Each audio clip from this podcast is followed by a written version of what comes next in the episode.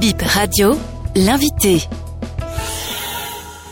Je suis Oussou Léonce Adjado, officier de justice en service à la Chambre judiciaire de la Cour suprême du Bénin.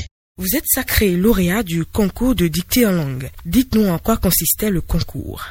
Oui, j'ai été sacré lauréat du concours de dictée en fondé, communément désigné par Sebolan, et deuxième prix du concours de dictée en Goumbé, appelé Sebokan. Le tout organisé par le Centre de culture Akanga à Porto Novo. Il était juste question de transcrire le test dicté dans la langue nationale en question en recourant à l'alphabet correspondant tout en prenant soin de faire le moins de fautes possible. Comment avez-vous fait pour sortir vainqueur de ce concours? Pour réussir à ce concours, je me suis surtout exercé à me remémorer les règles de transcription utilisées en Fombé pour avoir été alphabétiseur dans cette langue. Par contre, je ne suis pas gon et n'ai pu accéder à aucun document en Goumbé. Néanmoins, je me suis également décidé à compétir pour la dictée en cette langue voisine du Fombé, simplement en adaptant au Goumbé les règles de transcription propres au Fombé.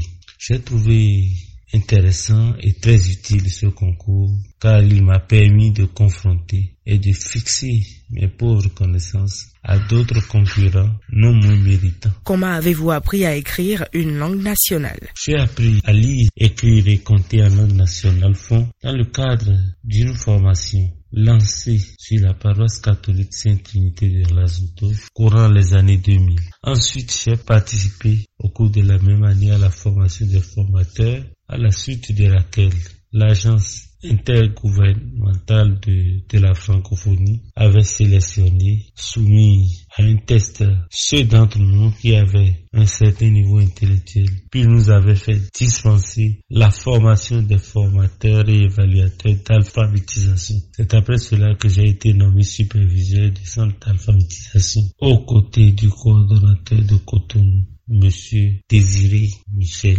Vigan. Quels sont les avantages de savoir écrire en langue? C'est pour moi une fierté de savoir lire et écrire dans ma langue maternelle. Ces fonctions d'alphabétiseur et de superviseur à l'époque m'ont permis de former plusieurs vagues d'apprenants, de voyager un peu, même si c'était exclusivement à l'intérieur du Bénin, et surtout d'élargir considérablement mon cercle d'amis. Je suis animé par un sentiment de fierté et de reconnaissance vis-à-vis du centre de culture à Kanga qui, ayant compris que la valorisation de nos cultures et l'apprentissage de nos langues nationales sont des impératifs auxquels nul ne devrait s'y soustraire, s'y investir et initie beaucoup d'actions dans ce sens. Merci.